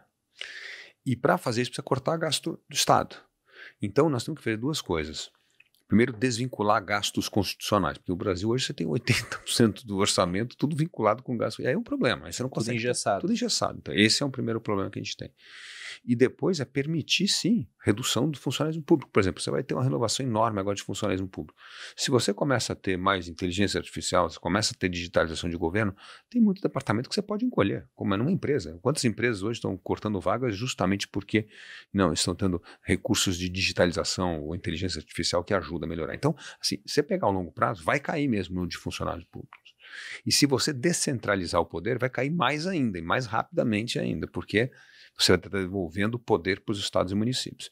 Então, eu acho que a gente precisa ter um plano de médio prazo para reduzir a carga tributária no Brasil. Acho que a curto prazo não dá, porque você não vai conseguir cortar drasticamente o custo do Estado. Acho que essas vão ser negociações importantes, mas eu tenho certeza que a coisa que vai mais a- a acelerar esse processo, de novo, é a, a descentralização do poder. Porque aí, o que, que você vai fazer com um órgão em Brasília que antigamente fiscalizava os estados e agora não tem mais fiscalização porque tá, o poder está na mão dos estados? Então, eu vejo que esse é o caminho mais fácil que nós temos hoje para começar a reduzir custo. Porque cabe, por exemplo, o negócio da justiça no Brasil. Pô, é incrível. O cara aumenta o salário do juiz lá, só que não combinou com o orçamento do governador e do prefeito. Só que tem que pagar uma folha que não está no, no plano dele. Então, essas coisas têm que acabar no Brasil.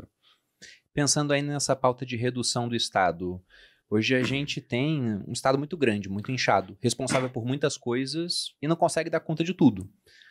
Você enxerga, por exemplo, redução em serviços públicos, reduzir gasto em, em saúde e educação para deixar a iniciativa privada entrar mais, com uma carga tributária menor, cobrando mais barato? Qual é a proposta do novo para Mas isso? é exatamente isso que está acontecendo em todo o serviço público brasileiro bom hoje. É mais parceria público-privada, é mais concessão.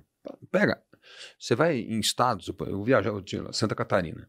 Aí todo mundo reclama, ah, a estrada aqui está esburacada, mal cuidada. Eu falei, bom, o que, que acontece? Estrada federal, é BR. Vai, Uhum. vai a São Paulo, vai ver concessão de estrada que acontece. A estrada é uma maravilha.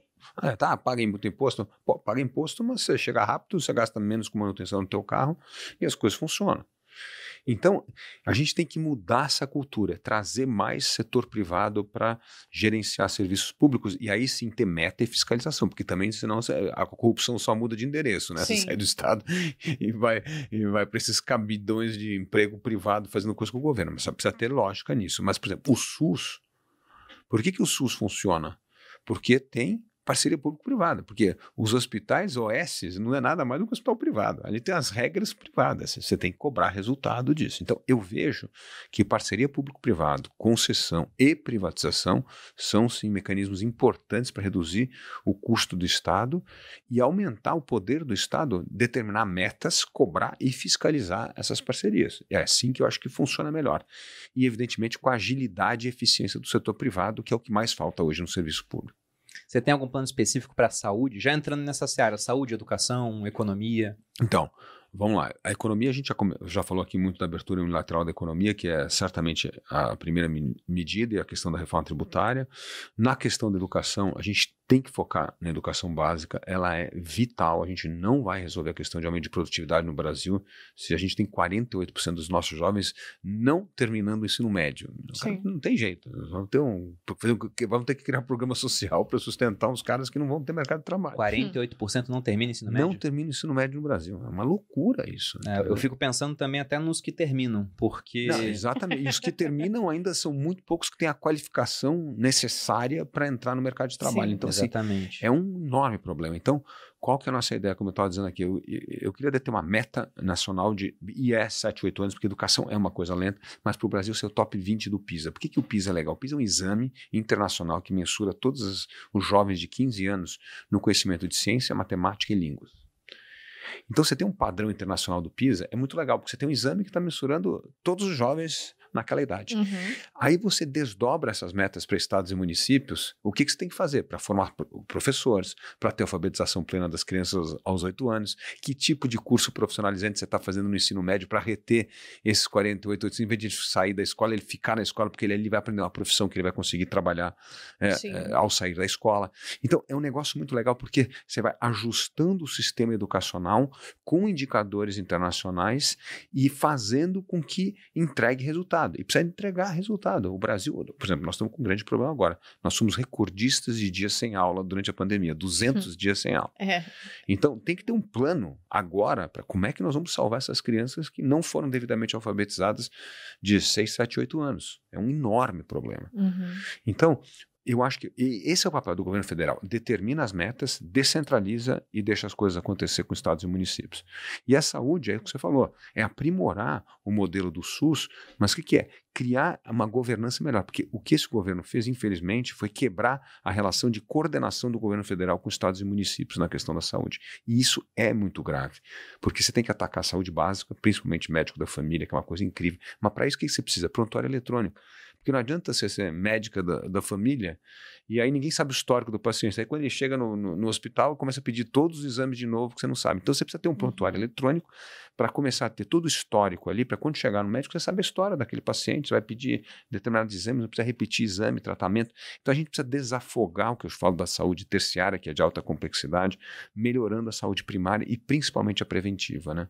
Você consegue ver criança fácil. Se, pô, se a criança está obesa ou não aos seis anos de idade, você já começa a antecipar problemas que podem ser enorme gargalo na saúde à frente. Então eu vejo que essa, essas parcerias público-privadas são vitais para melhorar a qualidade do, do, do, do, serviço público em todas as áreas, em educação, em saúde, e saúde, e tudo, e tudo, transporte. Não, não tem como o Estado fazer.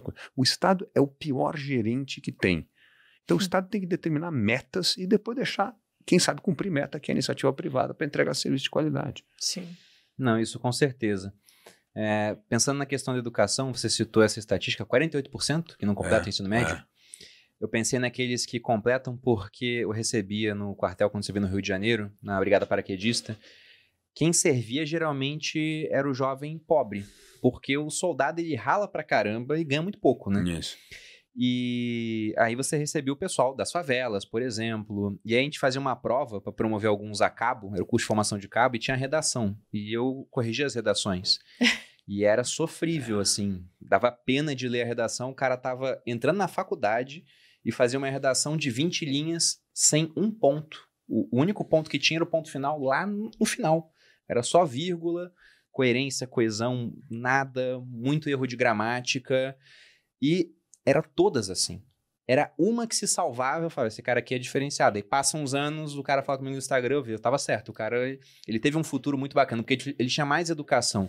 E educação é uma coisa que faz muita falta no Brasil e até afeta a nossa produtividade. Exatamente. Eu tava buscando aqui no meu Instagram, porque há pouco tempo eu fiz um post sobre essa década perdida que a gente teve aqui. É eu comparava o crescimento do PIB, que foi praticamente nulo, era uma média de 0, alguma coisa ao ano, com o crescimento do salário dos parlamentares, que dobrou nesse período.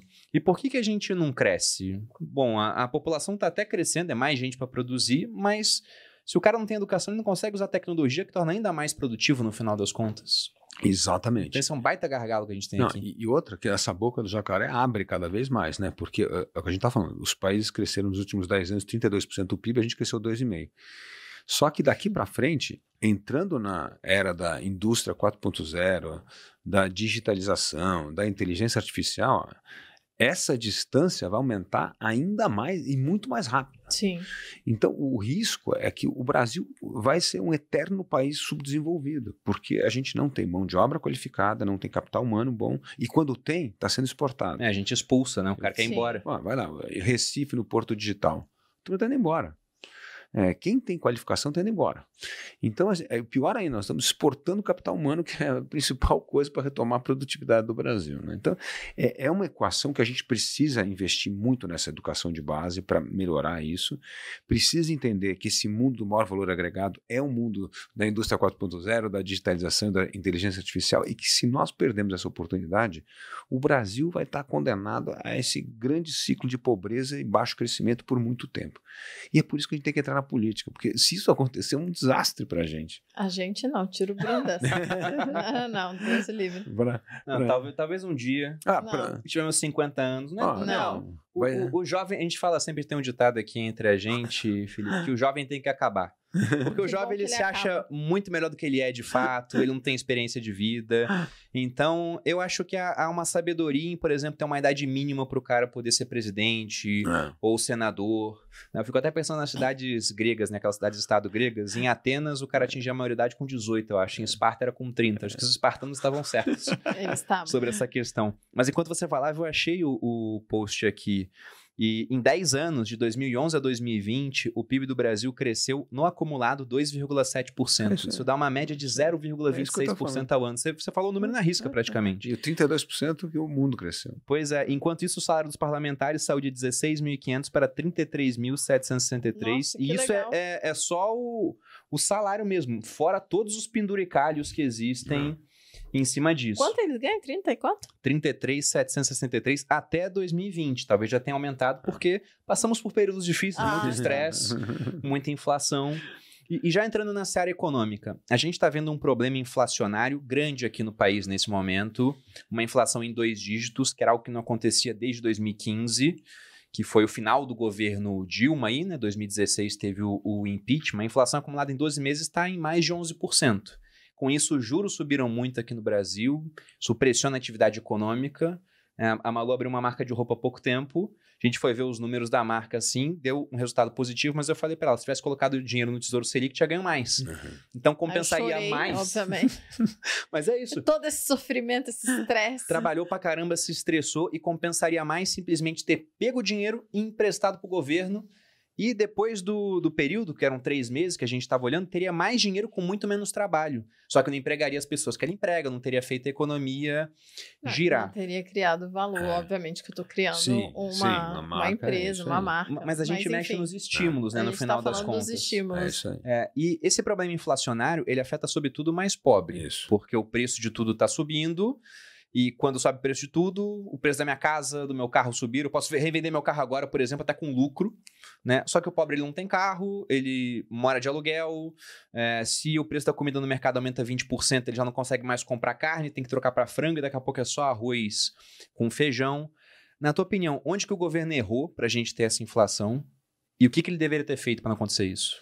Bom, o primeiro erro, como você sabe muito bem, é romper o teto fiscal. Quer dizer, é, é a- vida das pessoas. Se você gasta muito mais do que você arrecada, todo mundo. Você precisa de dinheiro emprestado, o cara vai te cobrar um juro na- nas estrelas, porque vai, bom, esse cara é mal pagador, não vai honrar os. Então, o, o estouro do teto do gasto foi um erro absurdo que esse governo cometeu, e, a meu ver, devia ter sido aquela cláusula pétrea do, do, do, do Paulo Guedes para falar, cara, não dá para ficar mais, desculpa, mas É. se vai fazer isso, porque aí começa isso, aí vai sumir taxa de juro, porque aí o mundo agora está cobrando mais caro do Brasil, por- portanto sobe a taxa de juro, porque vai- saber se o cara não vai me dar calote, não vai honrar o título, então vai cobrar cada vez mais caro, porque a trajetória da dívida continua crescendo. Uhum. Então, então, a questão fiscal ela é fundamental para diminuir a taxa de juros. Certo? A outra coisa que cresceu muito aí na pandemia com outros estados, mas no Brasil muito, é o, é o endividamento do Brasil em relação ao PIB. A gente está aí com mais de 80%. Uhum. Quando o Brasil era grau de investimento, era 55%. Então, são coisas que faz o dinheiro ficar mais caro. E terceiro, é sim a volatilidade política e econômica do Brasil. Isso põe grande estresse no câmbio, faz de novo afetar o produto e, portanto, sobe o juro. Então, assim, é uma série de erros, não é uma única coisa, né? E a gente tem que encarar esses problemas. Por isso que tem que ter estabilidade da relação dívida-PIB no orçamento, restabelecer o teto do gasto. Nós precisamos tomar essas medidas que elas são fundamentais para reduzir a taxa, a taxa de juros no Brasil, porque senão não vai. E a outra coisa é a previsibilidade das regras do jogo. Cara, olha, pode investir aqui que as regras vão ser respeitadas, não vão ter essas decisões monocráticas da justiça, É, às vezes, que tá chega e fala, não, é, é um, é um Cada hora é um, é um troço diferente. Você imagina? Você vai fazer uma concessão de uma é, estrada. Aí vai lá no Rio, no Rio de Janeiro, o prefeito encampa a linha amarela. cara. E até agora a justiça não deu ganho de causa para o concessionário, porque tem que honrar um contrato que ele tem um contrato que ele investiu. Então são coisas absurdas que você espanta o investidor do Brasil. Aí só vem aqueles que querem tomar um risco absurdo. E para Uhum. tomar um risco absurdo, Tem que ter um é, ganho absurdo. Tem que ter um prêmio. absurdo, tem que ter um prêmio altíssimo.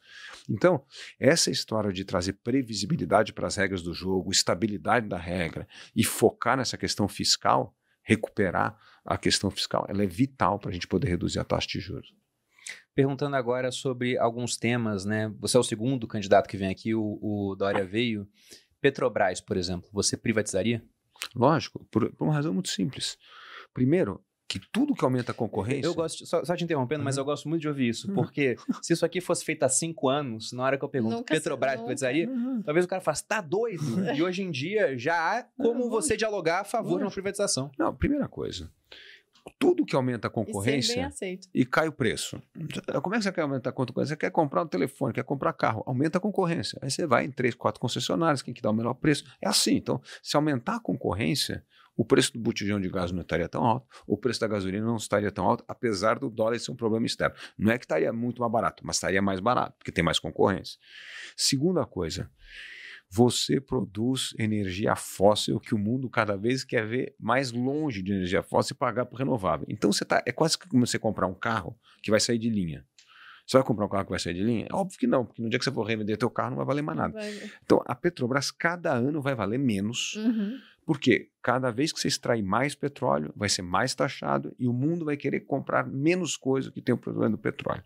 Então a energia renovável vai crescer. Então você tem um ativo que está perdendo valor, que é estatal, tá certo? Tem, não tem concorrência nesse mercado e é uma companhia usada, como a gente sabe, para o maior escândalo de corrupção do Brasil, por um lado, e agora por manipulação de preço na, na canetada do presidente, que não é lei de oferta e demanda. É só aumentar a conta no nosso bolso mais à frente.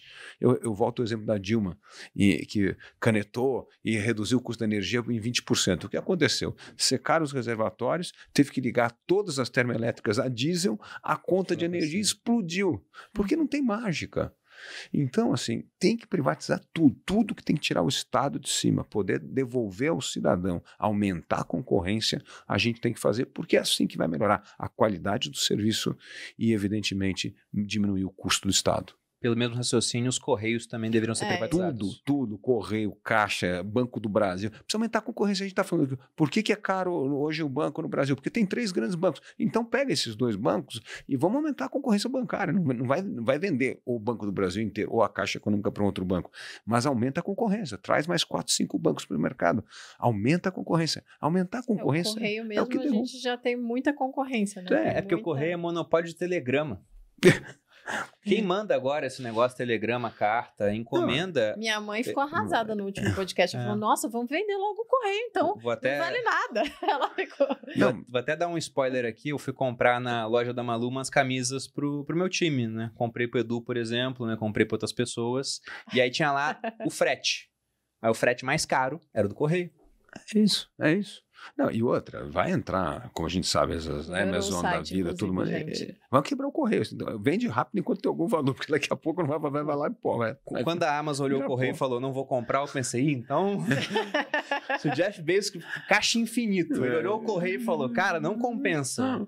Mas é isso, tá diminuindo de valor Vai com o nada. passar do tempo. A Petrobras com certeza tem uma vida útil muito maior do que o- os Sim, Correios. A gente está vendo agora que o mundo durante a pandemia estava nessa pegada de energia renovável. Parece que do nada todo todo mundo acordou para o fato de que petróleo é super importante ainda e o preço está subindo. Mas nessas horas que o preço sobe, é que vem um estímulo para que as pessoas comecem a, a adotar outras formas de produzir energia. Então, uma hora isso vai chegar no fim. Então, é, é muito bom saber, por exemplo, que até agora os dois candidatos que vieram, os dois falaram: olha. Pode até ser que não vá para frente, porque depende do Congresso, Isso. mas a intenção seria de privatizar a companhia. Isso, isso. E outra coisa, essas holdings têm outras dezenas de estatais embaixo. Se você pegar hoje Correio, Banco do Brasil, Petrobras, Caixa e vender, sabe quantas estatais você vai se ver livre? De umas 150 a 200 estatais, porque tem as companhias, as, as empresas debaixo dessa, é uma holding. Então você vai E algumas deficitárias. uma- um monte deficitária. Não, um monte dela deficitária. Olha a dificuldade para vender a, a Eletrobras, Tele. É um negócio inacreditável, pô. E agora entrando em um- uma pergunta que eu até não consegui fazer no outro podcast, porque chegamos numa faixa de horário, falei, poxa, já, já vai ter que parar, chegar no último ponto. Mas sobre criptomoedas. Qual é, é a sua opinião sobre isso? E também até talvez uma opinião geral do Partido Novo. Porque a gente já está vendo um movimento de alguns países começando a adotar o Bitcoin como moeda, não que sejam países muito relevantes, foi El Salvador, país pequeno, mas depois Lugano na Suíça, os russos já estão com uma sinalização para tentar driblar essas sanções econômicas que receberam por parte do Ocidente de negociar petróleo e gás natural em Bitcoin. E dentro, eu, tô olhando assim o que está acontecendo primeiro com pessoas, depois com empresas e o que eu acho que vai acontecer com governos. As pessoas primeiro compravam, agora tem um monte de empresa comprando, tem empresa americana que trabalha com software, a MicroStrategy, que virou praticamente um fundo de compra de Bitcoin, os caras só compram Bitcoin. A Tesla tem caixa em Bitcoin. Você não acha, por exemplo, que seria interessante para o Brasil que, nesse momento, em termos de ETFs em Bolsa de Valores, já está na vanguarda, já é o país que mais tem ETFs, mas para o governo até pegar aquelas reservas internacionais que estão todas em dólar, que é uma moeda que também está sofrendo com inflação, tem um pouquinho em ouro, e, por exemplo, ah, seria interessante a gente ser mais amigável com isso. Eu sei que isso não depende do presidente, vai depender de quem está em Banco Central muitas vezes, mas qual é a opinião? Bom, primeiro, eu acho que tem coisas bem mais importantes para a gente entrar com essa história aqui. Eu, eu vou falar o que, que eu acho. Primeiro, que eu acho que a gente precisa fazer é, bolsões de experimento para ver se funciona ou não. Como tudo é muito novo, é você imagina pegar toda a reserva do Brasil e transformar em Bitcoin. É complicado. Não sei o que, que isso. E se amanhã começa a regulamentar esse mercado? E se muda esse mercado? Como é uma coisa ainda muito nova, governo precisa ter uma cautela maior que o empresário não precisa Não, ter. com certeza. Então, é- essa história de fazer alguns experimentos, bom, vamos testar algumas áreas, vamos deixar que algumas áreas comecem a ter criptomoeda Bitcoin aqui para ver como é que funciona. Vamos ver como é que vai acontecer com o mercado. Vão começar a regulamentar na Europa, já querem regulamentar é, Bitcoin. né? Nos Estados Unidos já começa essa discussão no Congresso americano. Isso muda o jogo, não muda? Por exemplo, a gente pode ter os green bonds em Bitcoin, que é uma coisa que pode ser interessante para essa economia verde que a gente começou a fazer, que é uma coisa nova, começa do zero, testar algumas coisas. Então, acho que a gente precisa ser mais cauteloso em governo com inovação, porque se der algum problema lá, você tem um, um impacto muito, muito forte. Então, acho que, mas uma coisa que eu estou apoiando no nosso programa que a gente vai ter é comercialização de dados. Porque os teus dados estão sendo comercializados pelos Facebook da vida, Sim. pelo teu- tá todo mundo ganhando dinheiro em cima dos teus dados e você não estava comercializando os seus dados, você não está recebendo dinheiro. Sim. E eu acho que eh, a gente está planejando um, um programa especificamente em comercialização de dados, que os seus dados são seus. Então você vai criar uma, uma poupança de dados e você vai comercializar os dados. Então, por exemplo, assim, pessoas que gostam de fazer esporte e tal, a Malu tem o maior interesse nisso aí e tal, ela quer comprar dados de pessoas que querem fazer esporte porque ela quer testar o produto dela, quer ver se Sim. funciona. Se não funciona, se tá. eh, Porque para você tem um super valor isso, e você fala assim: eu topo pagar 200 reais para as Sim. pessoas que têm esses dados, porque são dados que me interessam. Então, essa comercialização de dados hoje é equivalente a 7% do PIB americano nos Estados Unidos. É gigantesca. Bom, é o lucro das grandes empresas hoje. Então, o que, que dá para a gente fazer isso? Olha que coisa legal. Isso aqui, você passa a ter uma fonte de receita que são seus dados, e a gente pode fazer uma coisa de doação voluntária de cada transação de dados, que é meio por cento, e a gente vai criar dinheiro para dar os 2 dólares por dia e tirar 20 milhões de brasileiros da pobreza. Só mercado Bem essa, essa ideia, Bitcoin não tem intermediário, você sabe quem que recebe, recebe direto, não tem intermediação do governo, só com comercialização de dados. Então, essa é uma coisa que a gente tem que testar logo. E, por exemplo, eu sei que o Roberto Campos Neto adora essa tese e está trabalhando para isso.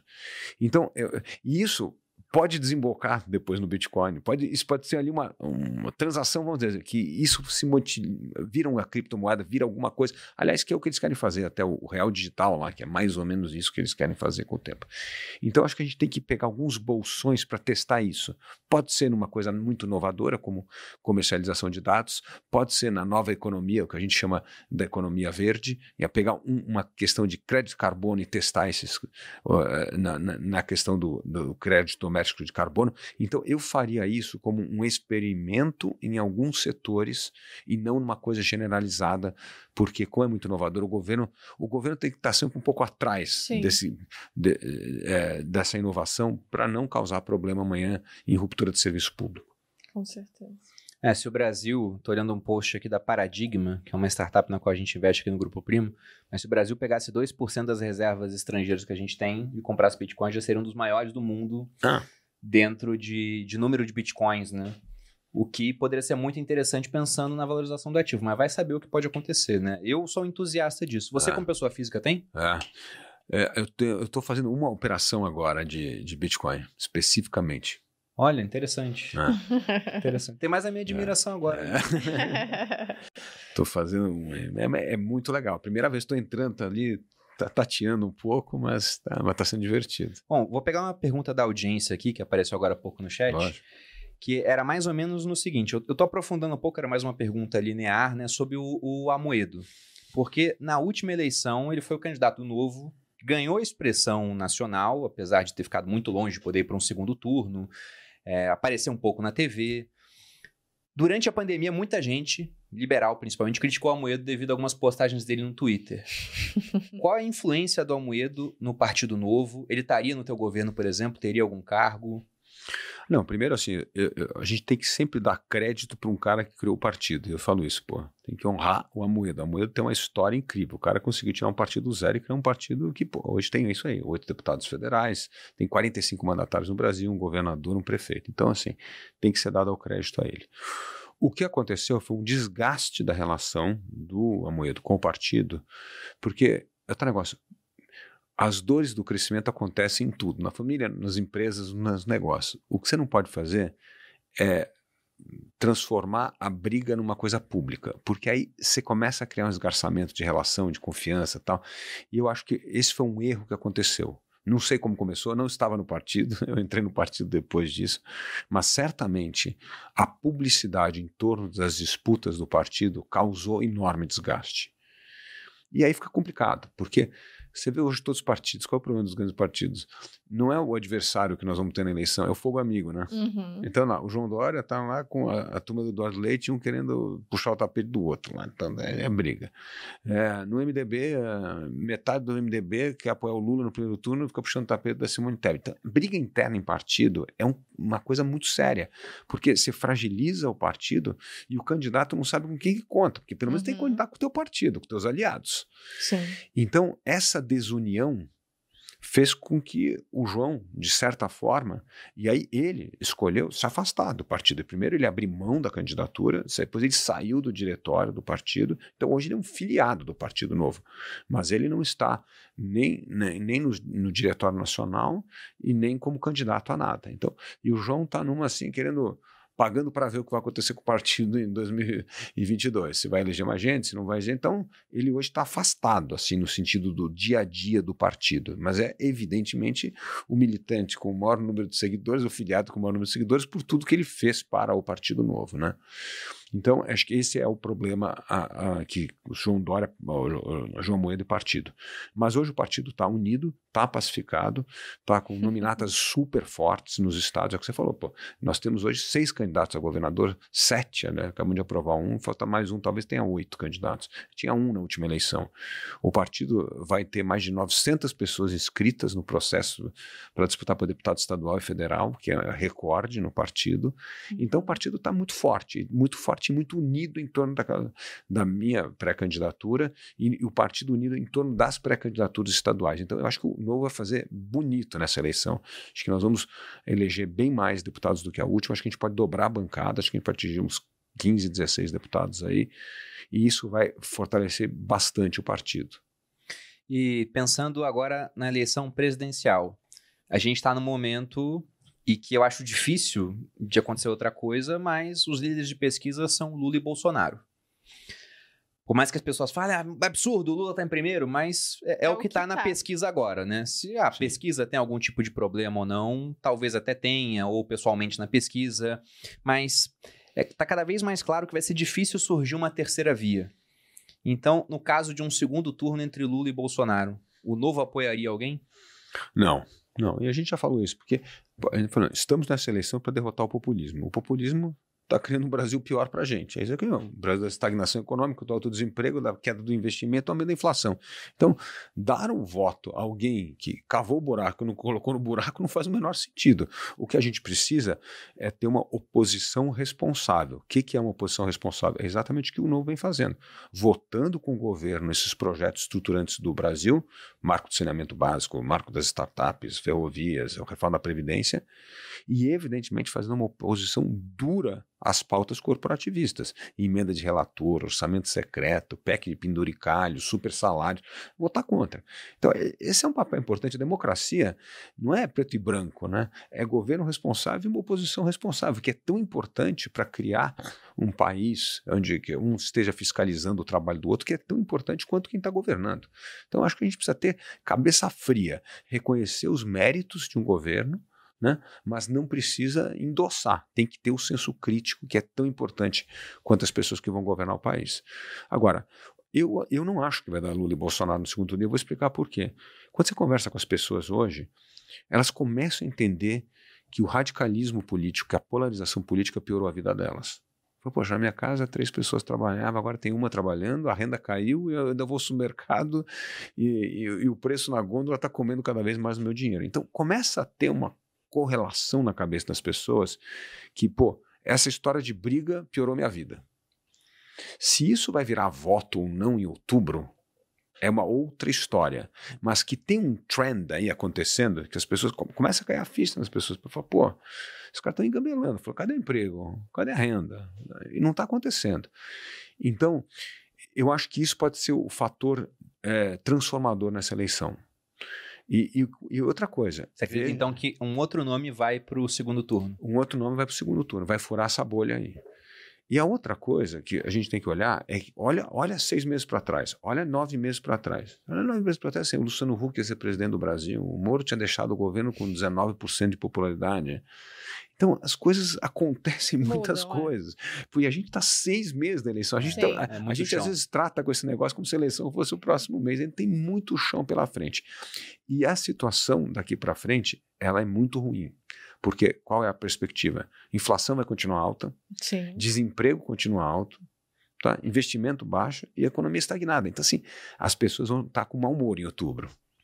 E quando você está com mau humor, uhum. você quer saber quem é que oferece alguma coisa diferente. E no fundo não tem novidade. O Lula e o Bolsonaro foram responsáveis por deixar esse quadro dramático que o Brasil está hoje. Então, assim, se, precisa ter uma, precisa ter uma, uma alternativa. Não estou dizendo que é isso, mas o que, que foi a minha discussão com a terceira via e tal, que não rendeu muito fruto? Eu falei, cara, a gente precisa discutir um projeto de país. Quais são as propostas?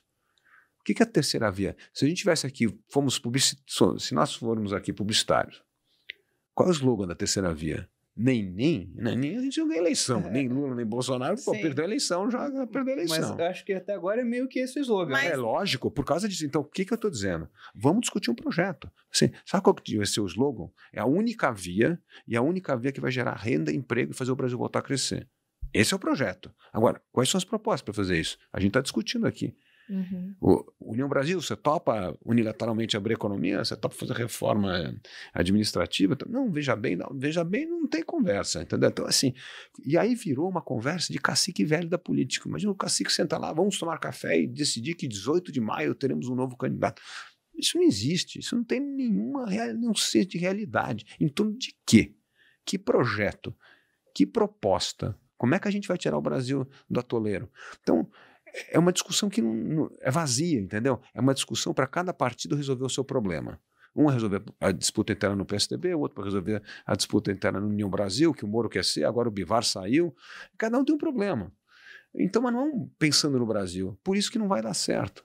Não é porque, porque falta uma, uma alternativa concreta de poder ao Lula e Bolsonaro. Falta um programa. Qual é a proposta?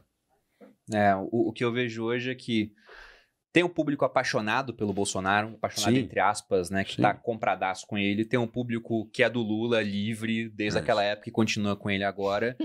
Mas o, o grosso do público que eu vejo é, eu voto no Bolsonaro porque ele não é o Lula, eu voto no Lula porque ele não é o Bolsonaro. E se tivesse um nome mais forte no meio, por não ser nem Lula nem Bolsonaro, talvez as pessoas se agregassem em volta desse nome. Só que enquanto você fala, eu tô vendo as pessoas percebendo um pouco isso. Eu não sei, o que, que você acha? Eu, eu tô vendo o contrário, sabia? É, eu tô vendo elas sempre correrem pro lado oposto, na verdade. É isso. É, eu, eu tô vendo elas se polarizando muito Sim. e eu não acho que vai melhorar. Eu acho que cada vez mais a gente vai ter essa polarização, que essa eleição vai ser pior do que a que a gente teve em 2018. E vai ser no final. Agora não é mais 17 o número do Bolsonaro, né? Mas eu ia falar que ia ser entre 13 e entre 17. Até teve uma experiência interessante. A gente passou o ano novo em Boipeba, na Bahia. Sim. E para algumas pessoas, não foram muitas, então não posso falar que tem um nível estatístico assim para tomar uma, Três uma pessoas. conclusão, quatro. é. Pouquíssimas pessoas, mas eu perguntava, né? Ah, você votou em quem na última eleição? Elas falavam, maioria, Bolsonaro. Sim. E vai votar em quem na próxima? Eles falavam, ah, acho que no Lula. Então, sabe, o pessoal veio da direita para a esquerda assim, porque para eles são as duas alternativas mais conhecidas. Mas eu não sei, falta Ah, muito tempo para eleição, falta. muita coisa pode acontecer, e Ah. sempre acontece muita coisa na eleição, é avião caindo, é facada, é um monte de coisa. O verdade. Brasil é. Mas sabe, você está falando uma coisa legal, Bruno, que é qual é a pergunta? Porque nem Lula nem Bolsonaro não tem pergunta. Eu não gosto de um, não gosto do outro. Uhum, A sua vida melhorou ou piorou? uhum. Você quer que a tua vida melhore ou piore? Porque se você votar, se ficar no nem Lula nem Bolsonaro, isso vai trazer mais emprego, vai trazer mais renda, vai fazer você ter uma vida melhor, vai fazer teu filho melhorar, tá, estudar numa escola melhor. Então, assim, quando, a gente tem que tentar traduzir um pouco mais a eleição para o dia a dia das pessoas. E a grande pergunta é essa: a sua vida piorou ou melhorou nos últimos oito anos? Boa pergunta. Bom, você tem mais alguma coisa, amor? Não. Então vou fazer uma última pergunta aqui que eu também fiz pro Dória. Caso você seja eleito, o que você nunca faria? É. E essa é uma pergunta boa, porque se fizer, isso aqui vira um corte viral de podcast. Não, eu nunca faria acordo com esse corporativismo que quer manter esse estado clientelista, corporativista, de não servir as pessoas e dar as costas para o mercado. Isso eu não faria de jeito nenhum, porque na verdade a gente está nessa luta para livrar o Brasil dessa péssima tradição do estado corporativista e clientelista. Então, isso certamente eu nunca faria. Pode cobrar. Tá, tá anotado aqui, tá registrado. É, Felipe Dávila, muito obrigado pela presença Muito aqui no obrigado, podcast Bruno. Sócios. Muito obrigado, Adoramos. Malu. Muito legal. Foi ótimo bater esse papo Muito contigo. pato. E onde as pessoas te encontram em rede social para acompanhar a campanha, saber mais das suas propostas, dos seus Tem- livros? Tem o LF Dávila oficial aqui da campanha, que estamos aqui no nosso Instagram. E, e eu vou passar depois um- uns. Vou te mandar uns exemplares do livro aí, você até poder aí. As pessoas que têm interesse aí e tal, deixa aqui uns 4, 5 exemplares, aí você me manda aí para todos. Certo. Principais então o seguidores. Instagram é LF Dávila oficial. E o. É, eu acho que é isso aí, que é, é esse aqui que a gente mais usa, né? certo. Tá ótimo, então. Tá bom? Bom, pessoal, quero agradecer a audiência de vocês aqui no período noturno, né? E a onde é que as pessoas te acham rede social também? Tá pulando isso? Aqui, aqui no canal do YouTube dos sócios e também no arroba Maluperini no Instagram. Vocês me acham em Bruno Underline Perini nas redes sociais, no YouTube no canal Você Mais Rico, vídeos todas as segundas e quartas, e aqui no podcast Sócios semanalmente. Espero que tenham gostado. Felipe Dávila, muito obrigado. Muito obrigado. Um Bruno. grande abraço e Malu. até a próxima. Até a próxima. Beijos.